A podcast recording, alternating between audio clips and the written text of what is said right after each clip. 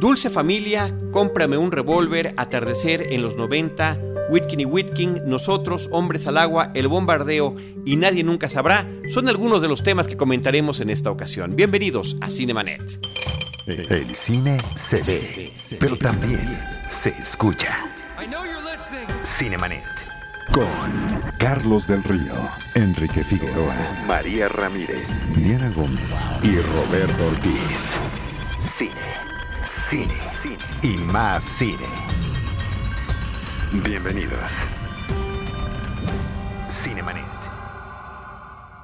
Arroba Cinemanet en Twitter, facebook.com diagonal Cinemanet, Cinemanet 1 en Instagram y Cinemanet 1 en YouTube son nuestras redes sociales.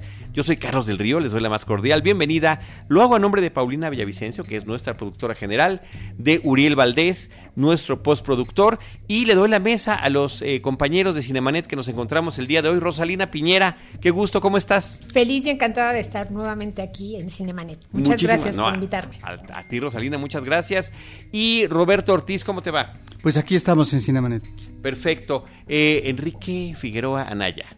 En los controles y en los micrófonos. Mi estimado Charlie, Robert, Ross, toda la gente que nos escucha, muchas gracias por escucharnos una vez más en Cinemanet. Pues enos aquí con varias cosas. Eh, Enrique, me gustaría que tú arrancaras con los comentarios de la película Dulce Familia de Nicolás López.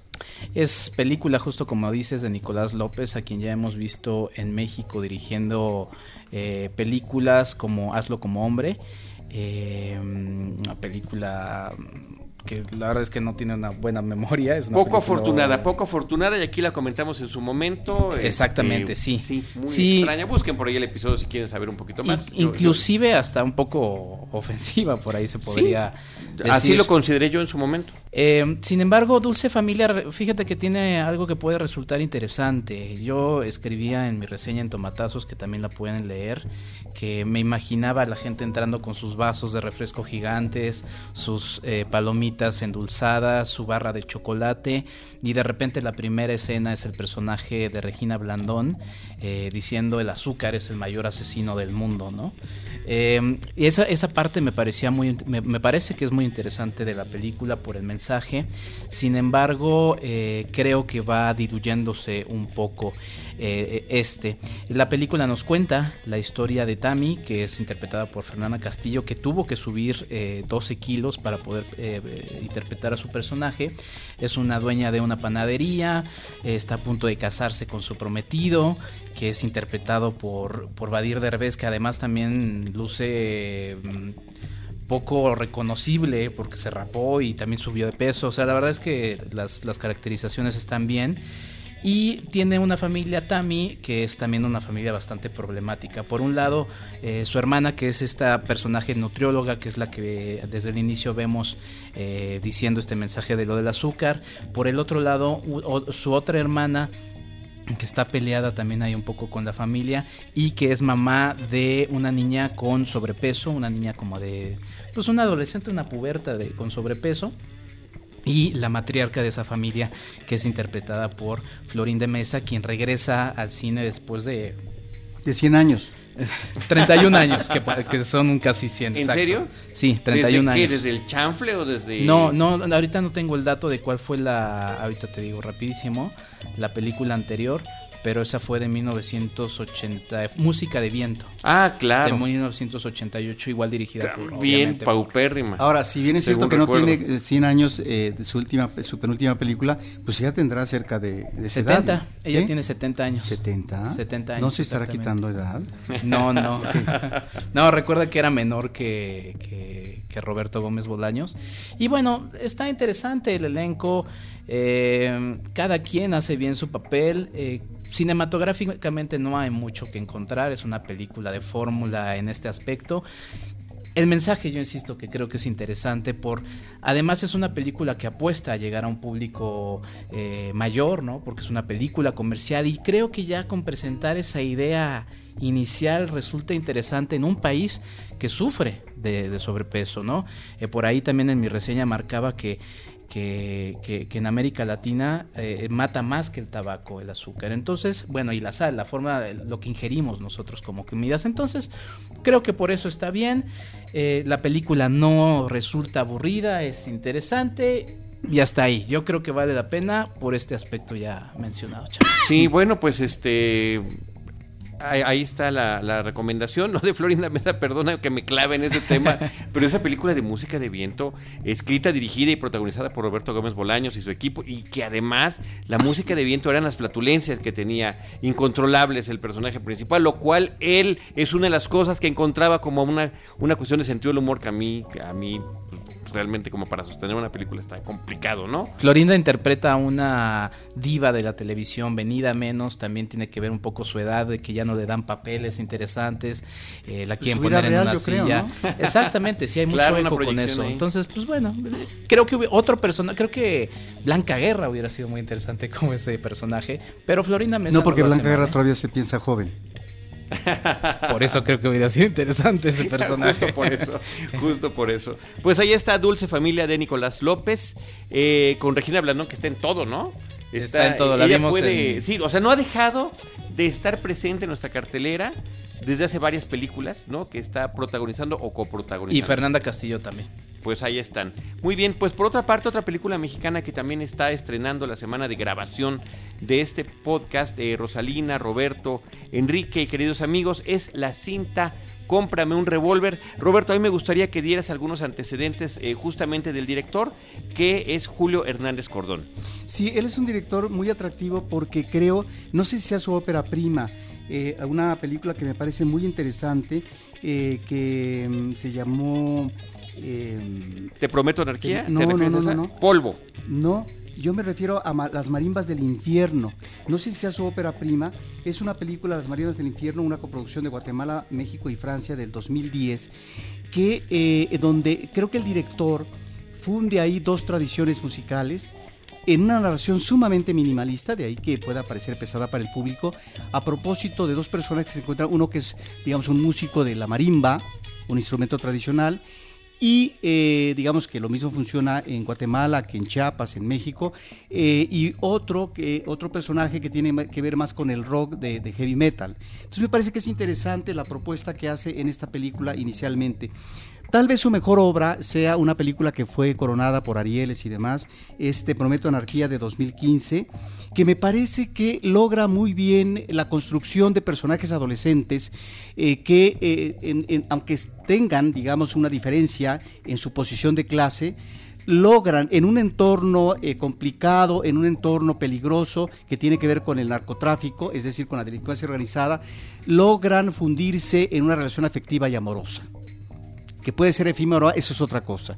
Lo que sí es cierto que me parece que en esta película, con otras más de este director, lo que vemos es cómo las circunstancias, pero sobre la realidad abrupta, determina, sobrepasa a los personajes. De tal manera que Te Prometo Anarquía, el cierre de la película, es sumamente interesante a propósito de lo que puede ser una separación amorosa, ¿sí? Y cómo pueden ser las posiciones en función de la clase que se tiene para salvar a uno o a otro quedar desprotegido. Me parece que es una película sumamente atractiva, además visualmente está muy bien manejada. Y luego es un director que hace eh, otra película que me parece sumamente interesante, anterior a Cómprame un revólver que se llama Atrás hay relámpagos de 2017, que ya se comentó aquí en un podcast. Me parece, no sé si esta película sea superior a Cómprame un revólver, revólver. La de la, la, la, esta película fue una, una digamos, um, Atrás relámpagos, una, una coproducción de Costa Rica, México del 17, y me parece que logra retratar muy bien personajes jóvenes que parecieran que hay una realidad ahí enfrente, pero ellos están desconectados o están en la inconsciencia total. Ni mucho menos es una situación moralista o crítica del director. Creo que sí maneja la moraleja, y ya lo comentaremos en Compra de un Rebalde, en, en, en, mal momento, la moraleja. Aquí no, aquí me parece que es una descripción cabal de unos personajes juveniles en donde finalmente la realidad abrupta nuevamente es determinante. Entonces ahora viene esta película que me parece que es lo último que trasciende comercialmente y que creo que deja mucho que desear. Eh, sí, nada más algunos comentarios, eh, Rosalina, de Atrás hay Relámpagos, ¿no? Eh, ah, de, Atrás hay Relámpagos pues, me parece como muy acertado que este director creo que hace un, una muy buen, un muy buen retrato y reflejo de hacer, generacional, ¿no? Sobre todo acerca de la juventud, las inquietudes que tienen aún en unos entornos, digamos, adultos que, que todavía no comprenden del, del todo. Y yo creo que obviamente, por ejemplo, el final de Te Prometo Anarquía, donde está, digamos, como las vivencias juveniles mezcladas con un entorno generalmente violento, que es justo donde él creció, ¿no? Y que, lo ha comentado en varias ocasiones el director. Muy bien. En el caso de comprarme un revólver, bueno, nos sitúa en un México, este, digamos como en una época, sin, en un México sin tiempo, en un lugar obviamente que a todos se nos, se nos antoja, que es el norte justamente de la República Mexicana, y en un entorno posapocalíptico en donde la población de mujeres ha disminuido, Obviamente nos remite, por supuesto, al tema de los feminicidios, ¿no? Y donde eh, los cárteles, eh, los eh, narcotraficantes se han apoderado y han dominado justamente a la sociedad. Todas las actividades, ¿no? Son los datos con los que arranca la película. Exacto. Un tiempo incierto, entendemos que es un futuro muy cercano, así como están las cosas, y los datos importantes, las actividades son controladas por el narcotráfico y la población femenina ha disminuido, por lo tanto también eh, los nacimientos en el país. Sí, y en este entorno eh, vamos a, ver que, eh, bueno, vamos a ver a los sobrevivientes, que es como el, gran tema de, esta película, un padre y una niña que se, que se pone una máscara para aparentar ser un niño, ¿no? Para que nadie sepa de su existencia, que viven en un, este, en un vagón ¿no? y que ofrecen sus servicios, eh, o más bien son una especie de esclavos justamente de los cárteles que atienden un campo de béisbol. Y lo que vamos a ver justamente de, esta niña que se llama este, Hawk, ¿no? en, referencia a, la máscara que tiene. A, la, ajá, a la, máscara que tiene, es eh, justamente cómo entre los niños hay, hay, hay alianzas justamente para mantenerse a salvo y sobrevivir. Sí, a mí me parece una película que con este planteamiento eh, sencillo pero brutal es, es, impactante. Creo que nos remite a películas, a, bueno, a muchas películas, ¿no? Pero en particular a esta película de Road, eh, protagonizada por Vigo, Vigo, Mortensen, El último camino me parece que también se llamó porque al final de cuentas es este asunto de eh, un padre tratando de sobrevivir y de que sobreviva su hijo, ¿no? En este caso, me parece que la situación es todavía un poco más dramática cuando es una niña y lo que significa para pues eh, descubrir y proteger a las niñas de estos narcotraficantes que al final de cuentas las están utilizando de todas las formas que pudieran ellos pensar, ¿no? Y la violencia que con la que se manejan los personajes en el filme. Yo reflexionaba que es una es una coming of age, ¿no? Es una película de crecimiento en el marco de un, del país en el que vivimos, ¿no? De un México agreste y también eh, sumando a lo que ya ustedes han comentado, eh, me gusta el desarrollo que tiene el personaje de la niña, ¿no? Eh, sin remitirnos y sin querer pisar ahí algunos callos o, meter limón a la herida, eh, si queremos un empoder, o sea, desarrollar un personaje que tiene un empoderamiento femenino, ¿no? pues desarrollalo y creo que en este caso funciona muy bien el arco del personaje de esta niña tiene justamente este, este elemento sin decirlo más sí estoy de acuerdo también con lo que dice Robert sobre esta moraleja que yo pondría eh, que cada quien pueda sacar ahí sus propias conclusiones. A mí no me, no me molestó del todo, me parece una película eh, que, que, además también... Eh, en la sencillez de lo que nos va contando y cómo nos lo va contando funciona. tampoco diría que es, que es la mejor película de Julio Hernández Cordón. Nos ha mostrado películas que ya ustedes han mencionado bastante interesantes. Pero a mí por estos dos elementos me parece una película Tristemente, y sucede siempre con estas películas que hablan de violencia, creo que siempre terminamos diciendo muy necesaria. Esperamos que en algún momento eso termine de, de Yo no diría que es una película chapucera, pero sí es una película que tiene momentos y escenas totalmente inverosímiles. Y me parece que ahí es eh, el problema de un director cuando hace un registro narrativo verista y, perdón, puede apelar a la fantasía, pero pero, pero si, si la fantasía no es creíble, me parece que se viene abajo.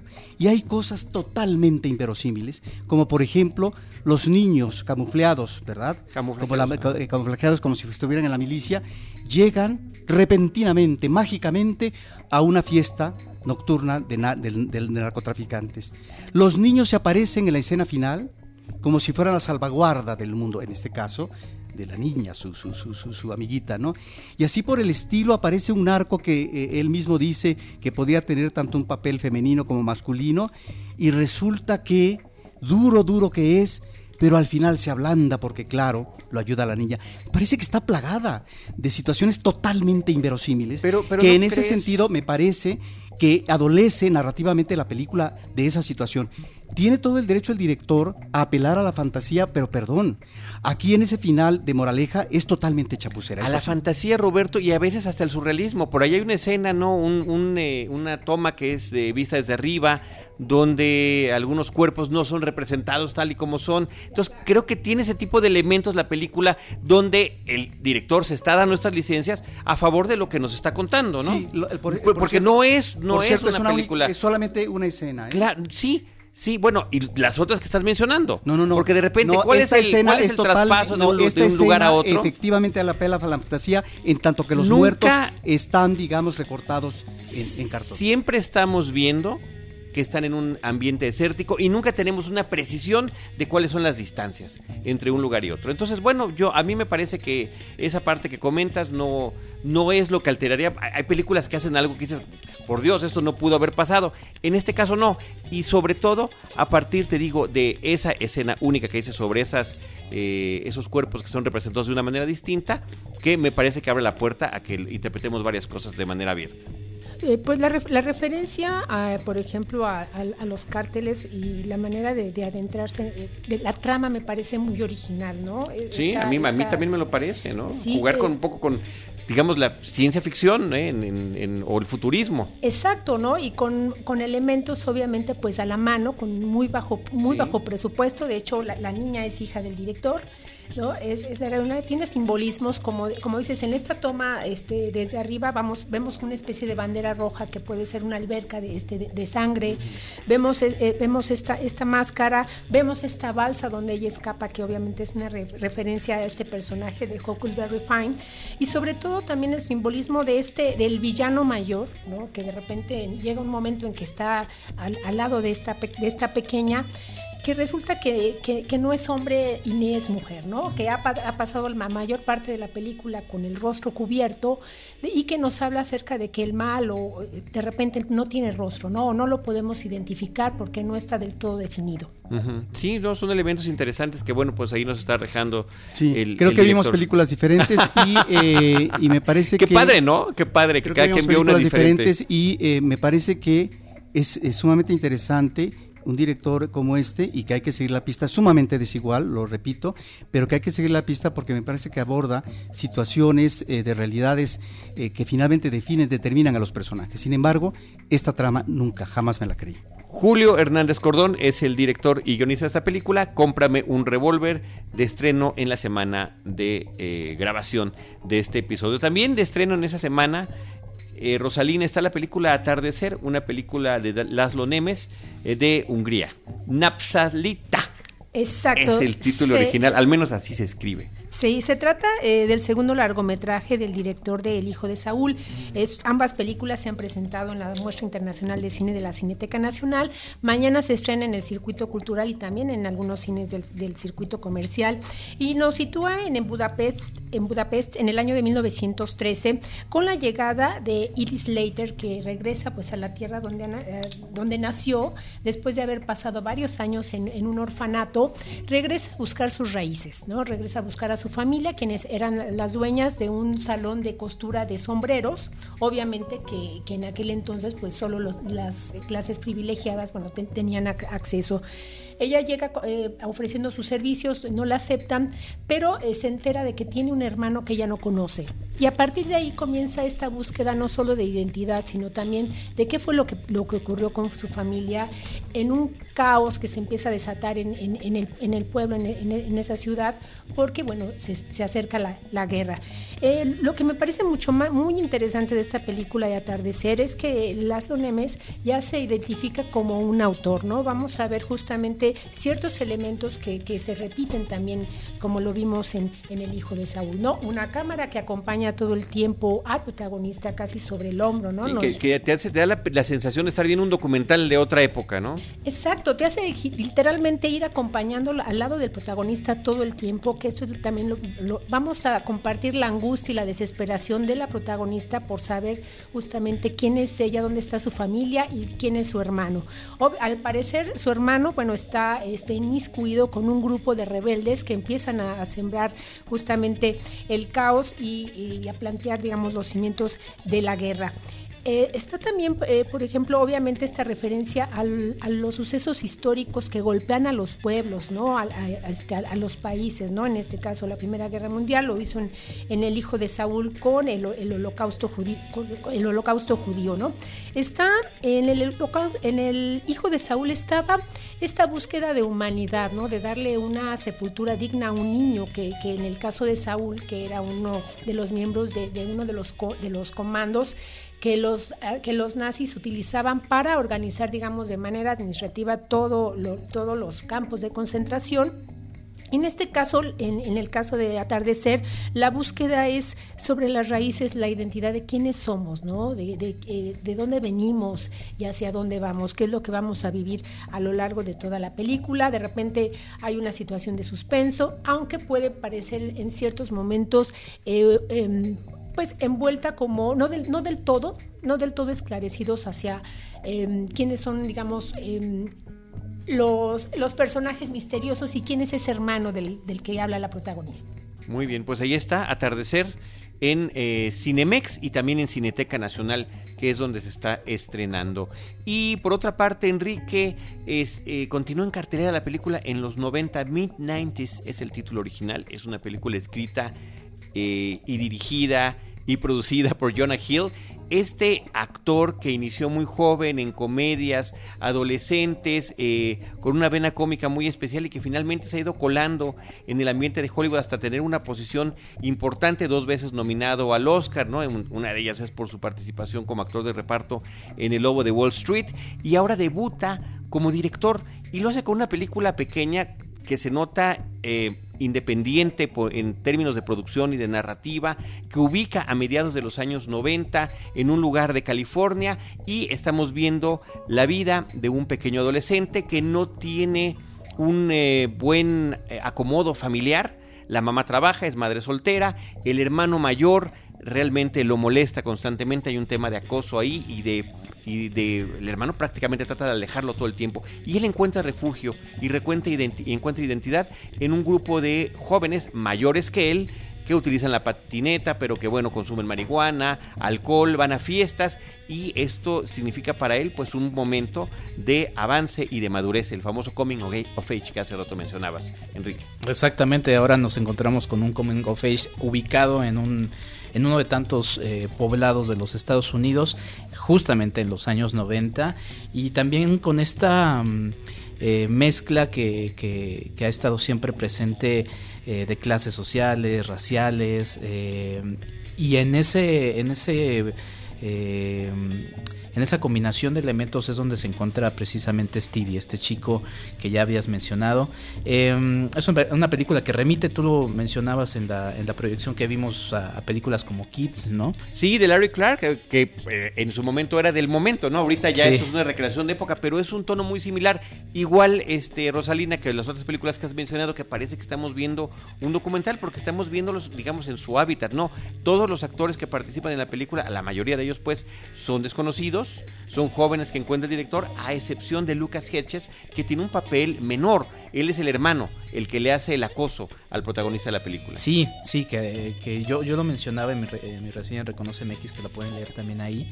Eh, Stevie se encuentra dos fuerzas muy, muy potentes, ¿no? Una es este acoso, que no solamente es un acoso, eh, no sé si decirlo normal, es, son puñetazos secos en la. Sí, en violencia la cara, doméstica es, es, entre hermanos. Pero a, a, elevada, ¿no? O sea, es, es, muy, muy contrastante esto con la otra fuerza, que es el amor eh, inconmensurable que le tiene su, su mamá.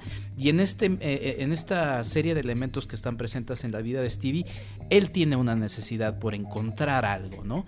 Y porque uno podría decir, bueno, pues no está todo tan mal y por ahí va también un poco la película, pero él necesita encontrar su propio camino y lo encuentra con chicos que le llevarán, que será? ¿Cinco o seis años? Sí, sí, al menos. Son, son mucho mayores eh, es una película que sí también tiene una, apelación por lo nostálgico, eh, aunque aquí creo que está justificado. Por ejemplo, la música es un elemento muy interesante.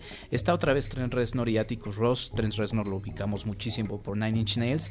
Eh, también es muy interesante la vida de Trent Reznor en esos años porque era un músico que estaba profundamente deprimido, casi al borde del suicidio. Este año se celebraron 25 años, bueno, no se celebraron, se conmemoraron 25 años de la muerte de Kurt Cobain.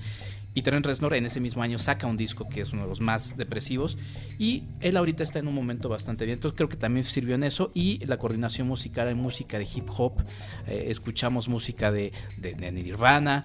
Eh, que, que, además va sirviendo en el acompañamiento. Visualmente creo que hay elementos interesantes de Jonah Hill, que es su ópera prima como director.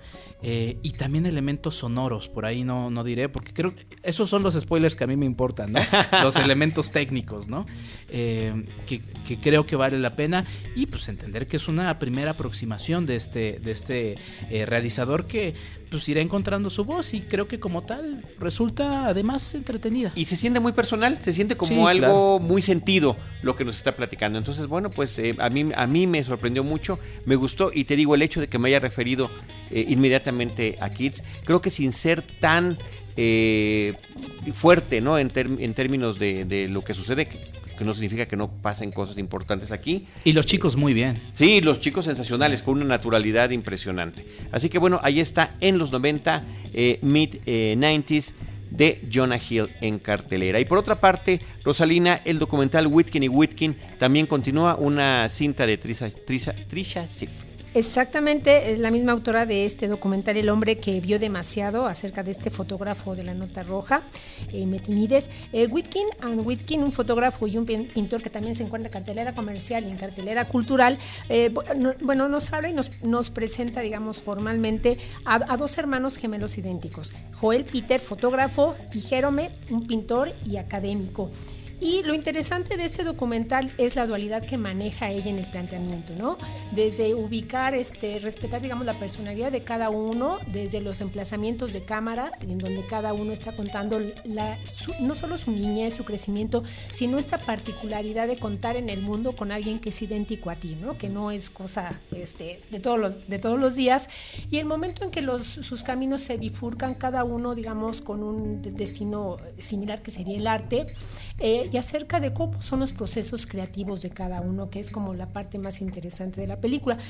este, los hermanos estuvieron en, en, México en el 2016, montaron una, una, exposición en Cuatro Caminos y resulta este, muy interesante saber cuál el, eh, cuáles son los planteamientos justamente de su propuesta artística. ¿no? Por un lado, e, este mundo, este mundo digamos, violento en el caso de, de, de Jerome, y en el caso de este Joel Peter, pues un fotógrafo muy inquietante porque, bueno, este generalmente recurre a, a, personajes, obviamente, donde está la naturaleza interrumpida, donde de repente faltan eh, brazos, este, piernas, ¿no? Cadáveres vida. Exactamente, exactamente, ¿no? Y bueno, hace representaciones este, de cuadros, obviamente de, obras clásicas del... del eh, se me fue ahorita la corriente, ahorita, les comento, pero eh, hace algunos unos planteamientos muy interesantes acerca de lo que implica ser diferente, ¿no? Y yo creo que es un, documental que vale mucho la pena, tal vez no es uniforme en su ritmo, pero tan solo la presentación de esos, de esos artistas hay que considerarlo. Lo que es diferente cuando alguien es igual, además. Ahorita que mencionas eh, Cuatro Caminos, es la, galería que está ahí en Cuatro Caminos. Exacto. Que, dices que... Em, hubo una exposición ahí. Si no me equivoco también, no hace mucho tiempo, ahí se presentó una exposición de, de que es eh, también un documental que hace esta directora, en donde yo te preguntaría, porque yo no conozco mucho la trayectoria de esta directora, eh, me parece que es interesante la de Mentinides, que se presentó en el Festival de Morelia, pero mm, creo que a veces como que se queda medio camino. No sé si en esta realmente logra cuajar del todo con estos dos personajes que son sumamente atractivos por esta, digamos, eh, doble vertiente, digamos, en su, en su acto creativo, ¿no? Creo que este empieza ella a encontrar como ya este justamente el, acento o, la manera, digamos, correcta de, abordar justamente esta película.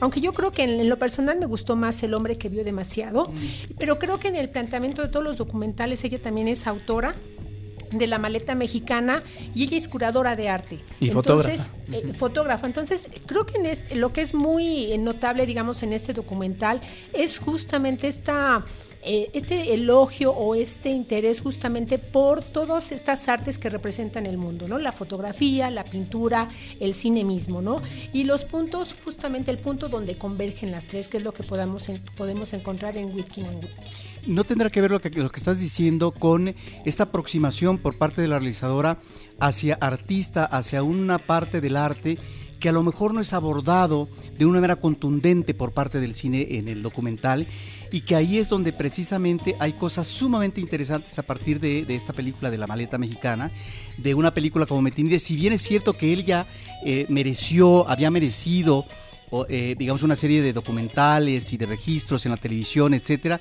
me parece que le trata de dar su lugar a este fotógrafo a propósito de su creación fotográfica eh, pero de la nota roja, pero también en la parte personal de su vida, cuando lo acompaña él ya retirado de la fotografía en su casa y su aproximación que tiene con la familia, en este caso hijas o con un nieto. Entonces, en ese sentido, me parece que podría ser interesante, temáticamente hablando, decir, ¿por qué esos personajes en los que hurga la directora?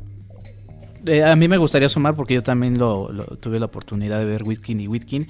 Sí creo que, como dice eh, Ross, eh, el documental como tal no logra por cuajar, por así decirlo. Tiene elementos interesantes, se ve que hay muchos acercamientos a ellos, no, porque la mayor parte estamos escuchando los dos gemelos estar platicando, pero ya este planteamiento de ir revisando porque sin planteársela directamente también se está preguntando ella qué es el arte, ¿no? Está poniendo esa pregunta ahí y se le está respondiendo a partir de este momento en el que al principio del documental se dice era un momento en el que inclusive a los gemelos se, se les vestía igual, ¿no?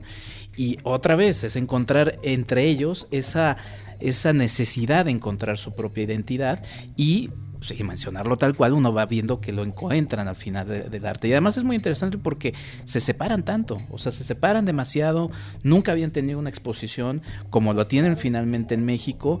Eh, son personajes casi ajenos, ¿no? Pero también sin revelar el spoiler, hay un momento una obra que los une a los dos y ese, ese planteamiento resulta muy interesante porque no deja de haber esa, esa identidad y los dos lo dicen. Pues en el momento en el que uno falte, va a ser raro, ¿no? Entonces creo que ese planteamiento vale la pena eh, revisarlo y además creo que además la invitación es a ver la obra de estos dos personajes, inclusive por ahí de, del pintor, no de, Joel Peter, el, fotógrafo, hay escenas de cómo en Estados Unidos hubo debates, ¿no? Airados sobre es que este tipo utiliza eh, cadáveres y estamos pagando con el dinero de los contribuyentes. Esto es interesante, yo creo que va por ahí, por qué es el arte y quizá por ahí también lo que va en en cuestión de ella, en su trabajo, en su trayectoria como realizadora. Creo que un gran acierto de ella es justamente, como dicen, rescatar no solo a, los artistas, sino la parte también esto humana y este distanciamiento, ¿no? De haber compartido un mismo, una misma célula, de repente estar viviendo en, estados distantes y, hay un momento, como dicen, no vamos a decir en qué de la película, donde tú te puedes dar cuenta de cómo pueden estar juntos. Eh, a la, distancia, realmente, que es un poco lo que explora esta directora. Y, lo que quería comentar anteriormente es el renacimiento, ¿no? Podemos ver, obviamente, que, en su obra está una marcada referencia al renacimiento y a los bodegones a partir de la composición eh, de, obras donde hay elementos de la naturaleza, de, la muerte o de, la vida, ¿no? Preguntaría, eh, ¿no les parece a ustedes que a partir de las películas que están mencionando de esta directora, ella está apelando de alguna manera, de acuerdo a lo que estábamos platicando, a la paradoja. Es decir, eh, en la película de Metinides nos presenta esta vertiente que solamente un personaje de sangre fría, pero un creador verdadero, podría sacar jugo de lo que es eso, la nota roja, y que muchos años después es revalorado como artista de la lente fotográfica. Ahí está la paradoja porque vemos a él como un personaje no inocente, pero un personaje convencional, con la familia, etcétera. ¿Sí? Sin más complicaciones, entre comillas, pareciera ser. Es decir, no tendría una personalidad patológica. Cuando mencionan, cuando digamos está la película de la maleta, tiene que ver con un rescate, pero también de algo que finalmente pudo haberse quedado perdido en el camino. Es un eh, eh, rescate importantísimo el que se hace y claro, cosas que podrían haberse quedado en México, por supuesto que se van a otro país porque dan más dinero para que finalmente ahí y además van a tener mayor protección, mayor investigación, etcétera. Y en esta última película, bueno, tiene que ver con esta dualidad que tú estás mencionando de los dos artistas que finalmente podrían en algún momento contraponerse como creadores y donde inclusive surge la interrogante si falta uno, ¿qué es lo que viene a continuación? La paradoja. Claro, y sobre todo también eh, que nos da, eh, como en el caso de El hombre que vio demasiado, el momento justo en el que nace el artista, ¿no? En el caso, por ejemplo, de Joel Peter, ¿no? Que dice que cuando lo, lo, alistan como soldado, ¿no? Él pide mejor ser fotógrafo y obviamente, pues ahí tuvo una cercanía con la muerte que después obviamente se va a ver reflejada justamente en, su obra.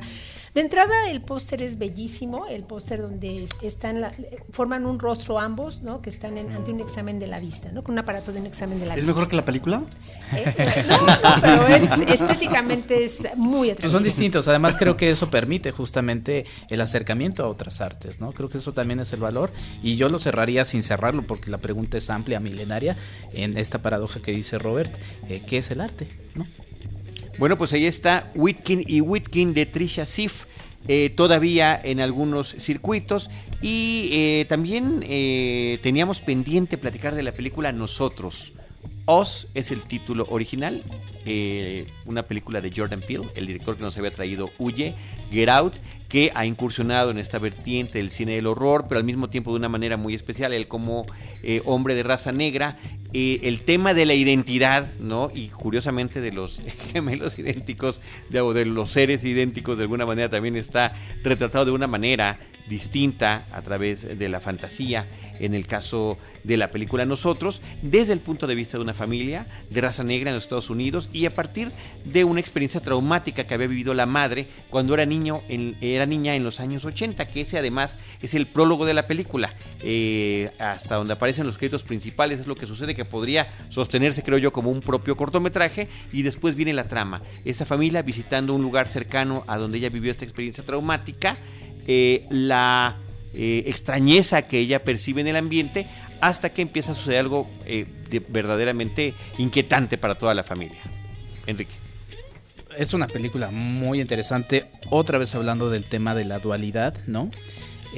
por ahí, este, en los primeros momentos tampoco es un spoiler. Eh, vemos justamente como este personaje que posteriormente en la edad adulta va a interpretar en partes, en, como en dos papeles, Lupita Nyong'o, que, bella mujer es. Increíble. Ah, Digo, además de sus características no, no, histriónicas. histriónicas sí, sí, encantadora y, me parece que además aquí, en, al menos en mi caso, consolida su, su, su presencia en, en, la pantalla grande. Me parece que está muy bien en un papel como este, que no, con esa dualidad que estás mencionando. Pues hay una especie de descenso porque todo empieza en una en una en una feria, eh, todo es colorido y demás, y este personaje se empieza a perder entre personajes también por así decirlo, marginados, ¿no? Eh, vemos la presencia de, estos típicos personajes eh, vagabundos con sus carteles y frases apocalípticas, ¿no? En este, eh, eh, en este no me acuerdo que era, era con J. Job o no me acuerdo, soy pésimo. Jeremiah, Jeremiah 1111, ¿no? Exactamente, sí, no, me faltaba el nombre. Em, y de ahí va haciendo un descenso a un lugar literalmente en donde va teniendo un descubrimiento que se nos va presentando. Pero además, antes de eso, también se nos presenta en 1986, si no me equivoco, eh, en una de estas eh, tantas campañas que han tenido los Estados Unidos por la lucha contra, contra el hambre, contra los marginados, ¿no?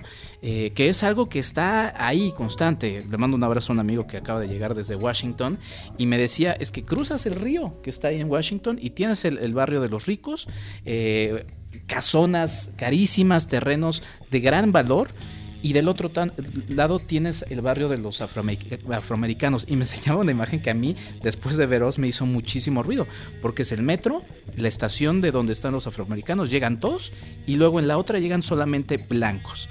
Eh, es eso, es ese encuentro eh, con ellos que finalmente también podríamos ser nosotros.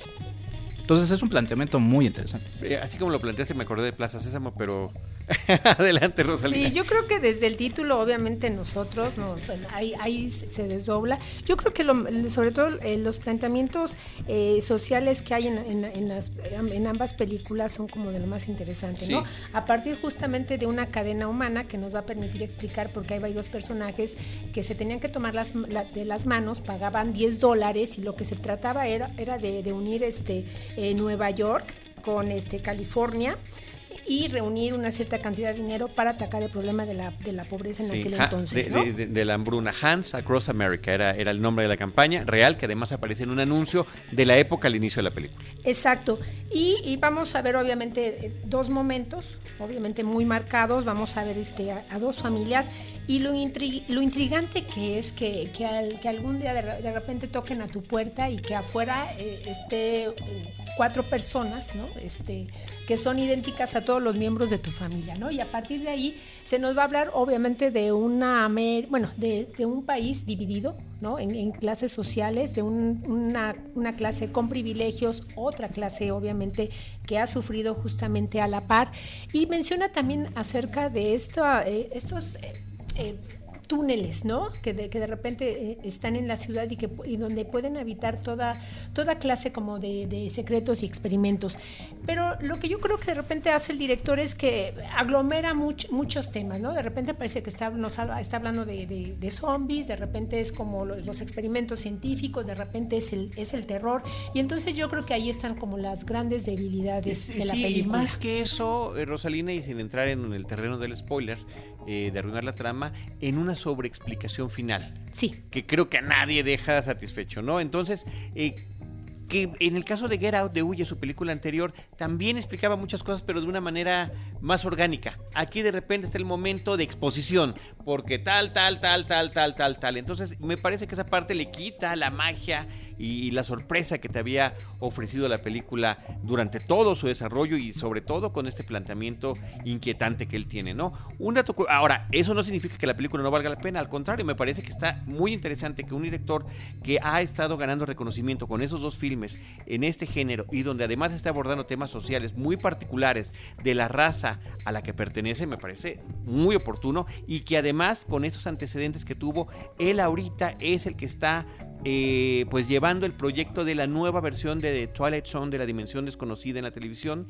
donde hasta este momento hay seis episodios, que él además es el que los presenta, lo mismo que sea Rod Serling a finales de los 50 y principios de los 60 él vestido igual que Rod Serling con un traje negro, eh, camisa blanca y corbata negra, eh, nos va abriendo y cerrando cada uno de los episodios, que está muy bien, eso merece otro, otro tema, pero al final de cuentas, en el terreno del horror y de la fantasía como espejo, que además un gran juego de espejos en la película, ese es algo que le está haciendo, ¿no? El, reflejo de la sociedad y de los acontecimientos contemporáneos. Sí, yo creo que va más allá de lo racial, porque finalmente, eh, también sin estropear nada, más adelante eso se rompe, ¿no? O sea, no solamente es un tema racial, creo que sí, como decía Ross, es un tema más de clasismo, de, eh, de este mensaje de, porque además también estas campañas es que vamos a ayudar a los otros, ¿no? Nosotros desde, nuestro, desde nuestra posición privilegiada, cuando a, ellos, cuando ellos somos nosotros. Y creo que ahí está ese, ese jugueteo muy interesante. Quizá también estoy de acuerdo en lo que los dos decían de esta sobreexplicación. No sé, podría ser también a causa de que la película se lanza ya a un mercado eh, masivo, ¿no? Quizá como una película más local de los Estados Unidos, quizá hubiera funcionado sin toda esa sobreexplicación. No lo sé, me estoy aventurando a, algo, sobre todo pensando que ya Jordan Peele pues ya es un, es un, es un nombre que, pesa. Eh, y aún así me parece muy interesante. Y bueno, eh, además de todas estas explicaciones que uno sí sale de la película haciéndose todas estas preguntas, buscando las palabras que está... ¿Quién era? ¿Jacobo? ¿Era?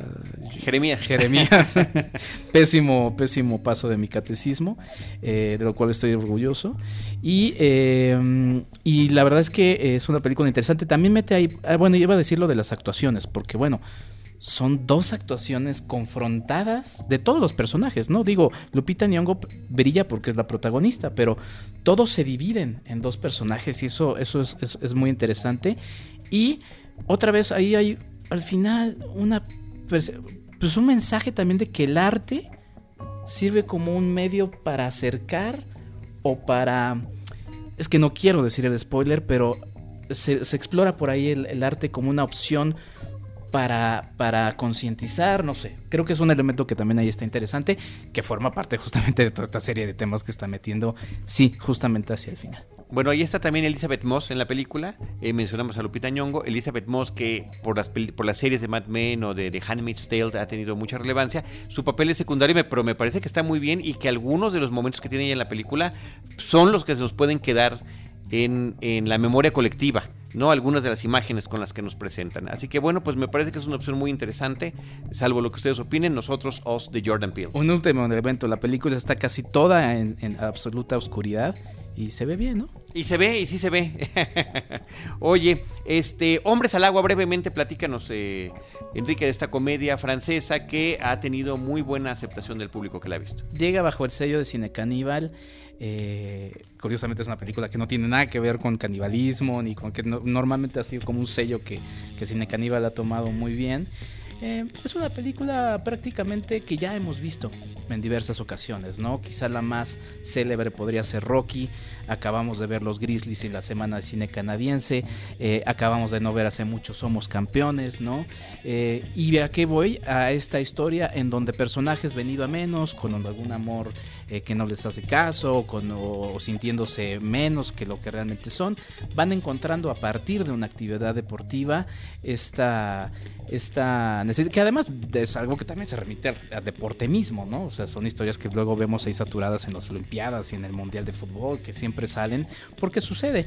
Entonces encontramos aquí distintos personajes que cerca de los 40 años de edad eh, coinciden en un, en un deporte que es curioso para ellos, peculiar, que es el nado sincronizado varonil, ¿no? Normalmente lo asociamos siempre a mujeres, y todos estos distintos personajes se vuelven una película coral pues sí, ya sabemos en qué va a parar. Eh, tiene un humor, eh, la verdad es que sí tiene momentos de mucha risa, ¿no? entrañables. Y ya, yo, diría que, hasta ahí es una película disfrutable. No, no, no propone, no va a algo más, pero, pero cumple perfectamente con lo que, con lo que presenta. Y pues bueno, si quieren pasar un buen momento, yo lo hice observándola, pues vayan a ver este Hombres al, al agua, que no hombre al agua, Hombres en plural. Sí. Hombres al agua. Hombres al agua, para no confundirnos. Le Grand Bain es el título original. El Gran, Baño. Sí, el Gran de Gilles Lelouch. Sí, a mí, en, en, lo personal me parece que es como, es como algo, un, estándar donde deberían estar como muchas comedias, ¿no? Este, obviamente momentos de risa, pero también estos momentos que te permiten este, abordar obviamente temáticas, en este caso, que de repente están cercadas por el género. ¿A, qué me refiero, no? Todos estos hombres están manejando con problemas existenciales, pero no digamos los triviales que de repente escuchamos, que son, este, ay, no, pues la infidelidad y todo, ¿no? Sino que de repente vemos, está un hombre que obviamente está sufriendo porque su mamá tiene una enfermedad de este mental, ¿no? Está internada. Otro lleva dos años sin poder este, trabajar y la esposa obviamente es la que se hace cargo de la casa. Hay otro hombre que de repente ve sus sueños de un gran negocio pues truncados justamente porque es un, un, eh, soñador, ¿no? Vende piscinas en un lugar donde nadie tiene piscinas, ¿no? Un otro hombre que de repente es el, invisible, el don nadie, el que a todo mundo ha golpeado y ha atacado desde niño. Y este grupo el músico, el músico me gusta mucho. El, músico también, que ¿no? toca en 15 años y... Sí, que de repente que se niega como, que se resiste a, a, pensar que su música no vale la pena. Y de repente este grupo, esta práctica que, que bueno, ya de entrada obviamente rompe con los moldes del género porque es una actividad que usualmente la vemos este, generalmente con grupos femeninos Eh, y obviamente, bueno, las profesoras, bueno, hay dos profesoras que son las que van a, este, a, instruir a, este grupo. Eh, sirve también como un espacio en donde ellos pueden confesarse, este, dejar a la vista todas sus vulnerabilidades. Y eh, si esta película lo hubieran hecho en Estados Unidos, obviamente el, el final sería distinto, porque incluso cuando se unen para una competición, lo que menos importa realmente es, no vamos a decir si ganan o no ganan, sino realmente lo que cada uno conquista en su campo. No resuelven del todo sus problemas, pero se dan cuenta que a partir, como digamos, de, esta pequeña, de estas pequeñas hazañas, del hecho de, pertenecer y contra todos comentarios y críticas unirse a este grupo de nado sincronizado, logran salir adelante y ir encontrando como una salida eh, y una, eh, una esperanza justamente a cada situación familiar que viven. Pues ahí está, hombres al agua, que continúa en cartelera. Muchas gracias, Rosalina. Yo brevemente quiero comentar una película que, increíblemente está en nuestro cine. Se llama El Bombardeo.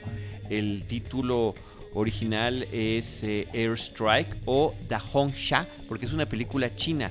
El director es Xiao Feng, pero es una especie de superproducción eh, que está ubicada a principios de la Segunda Guerra Mundial desde el punto de vista de los chinos y los ataques y bombardeos aéreos que recibían constantemente de los japoneses. Entonces a lo largo de la película estamos viendo cómo inocentes comunidades, eh, pequeños poblados chinos son bombardeados aparentemente sin razón por los eh, japoneses. Nunca la película se toma la más delicada molestia de dar un, un poco más de contexto sobre lo que estamos viendo. En los créditos de la película y en el póster aparece Bruce Willis, eh, que tiene una participación realmente menor en la cinta. Él es un coronel estadounidense que está eh, ayudando a los eh, pilotos chinos. Y al mismo tiempo hay una trama de espionaje burda, casi como de episodio de La Rosa de Guadalupe, donde un camión con un eh, una, un, paquete que debe llegar de un punto a otro, es llevado por un piloto y en el camino encuentran refugiados, espías y demás, pero todo hecho utilizando los más grandes clichés que se puedan imaginar. Eh, sabemos qué personaje va a morir y cuáles van a ser sus últimas palabras, explosiones absurdas y ridículas digitales, eh, grandes peleas aéreas de risa, de verdad, es una cosa que me impacta, que una película además con una carga de propaganda tan burda pueda realizarse eh, en esta década, en este siglo. En la película es del año pasado, del 2018. Hasta ahora llega a nuestras pantallas, pero eh, la población inocente de China y sus heroicos pilotos contra los demonios japoneses como lo vimos y lo hemos visto en innumerables ocasiones en el cine de propaganda estadounidense, que es el que más nos ha llegado a nivel comercial. ¿no? Bueno, pues ahora de parte de China en esta alianza curiosa. Adrian Brody también tiene un papel extraordinariamente menor también en la película, pero eh, su nombre es lo suficientemente grande para que también esté junto con Bruce Willis en el póster. Así que no hay nada más que decir de El bombardeo que está en cartelera. Y finalmente, de cartelera comercial, nadie nunca sabrá.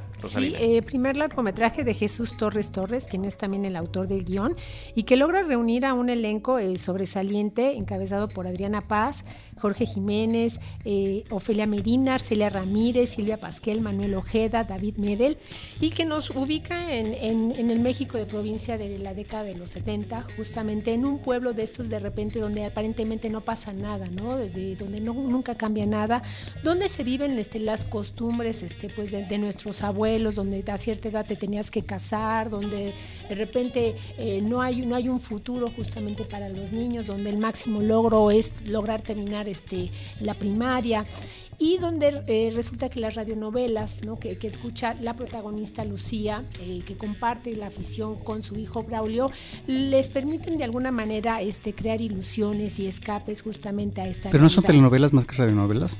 Eh, son, son radionovelas, perdón, sí, sí, lo escuchan en, lo, escuchan en un, en un radio, radio portátil, exacto, porque todavía ni siquiera tienen televisión, ¿no? Tienen este un pequeño... Pero ven la televisión en una tienda. en una tienda que justamente donde la dueña es este, Silvia Pasquel, y esto obviamente nos habla acerca de, lo cerrado que es su mundo, ¿no? De, no hay, hay poca, poca vista y de repente creo que hace un retrato perfecto acerca de, la amargura justamente de, lo que significa vivir bajo como estas reglas sociales donde el, padre te dice con quién te tienes que casar y a qué hora te tienes que, casar y donde tú tienes ya que tener dos hijos porque esa es tu misión, ¿no?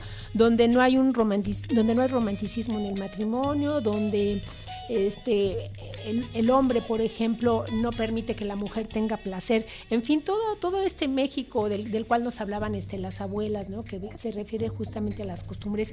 Y creo que obviamente lo que refresca esta película, sobre todo, son estas fantasías en donde la pantalla se vuelca en blanco y negro para que son estas salidas y estos escapes que tiene Lucía y su hijo Braulio.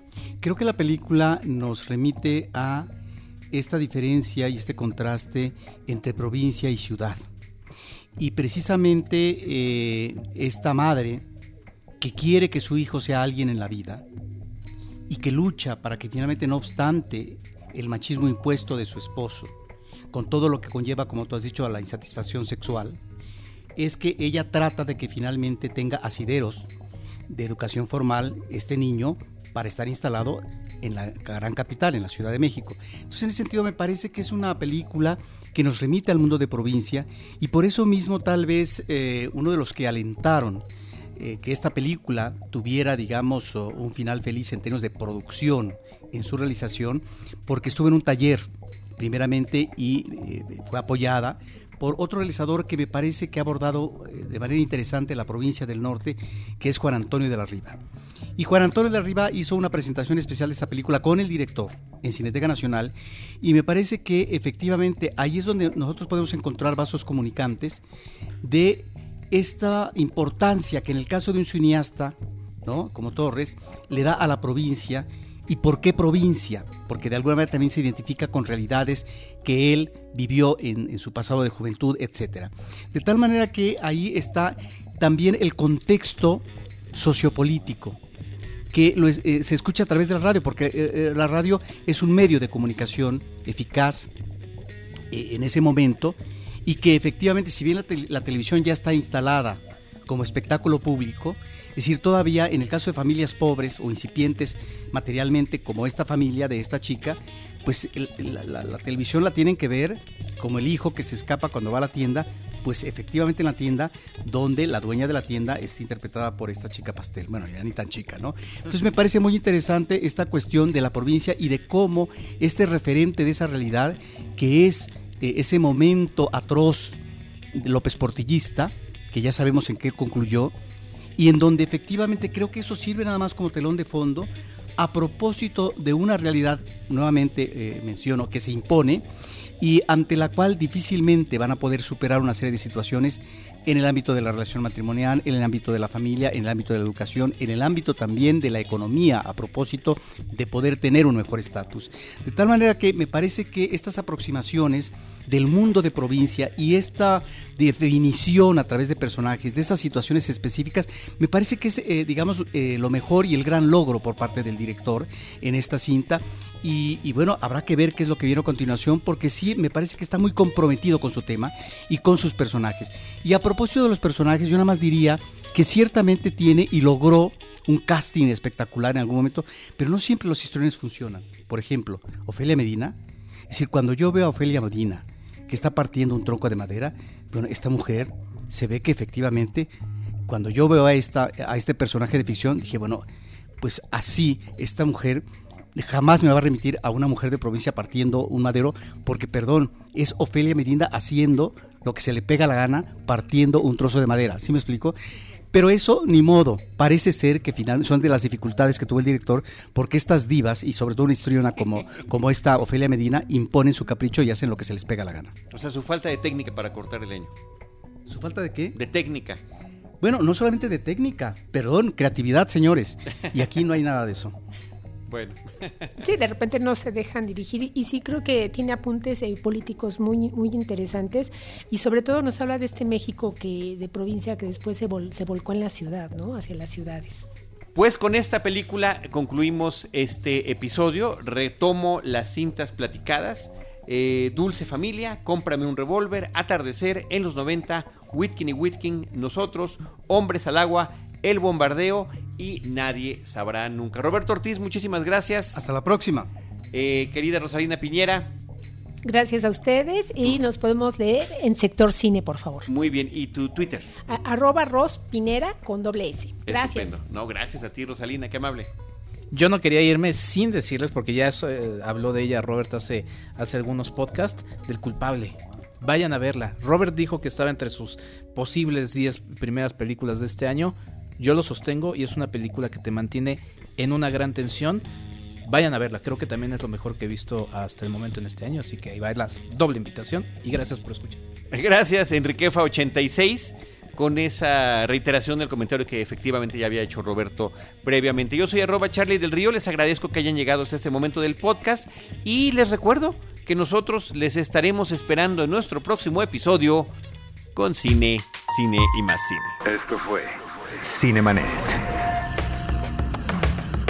Con Carlos del Río, Enrique Figueroa, María Ramírez, Diana Gómez y Roberto Ortiz. El cine se ve, pero también se escucha.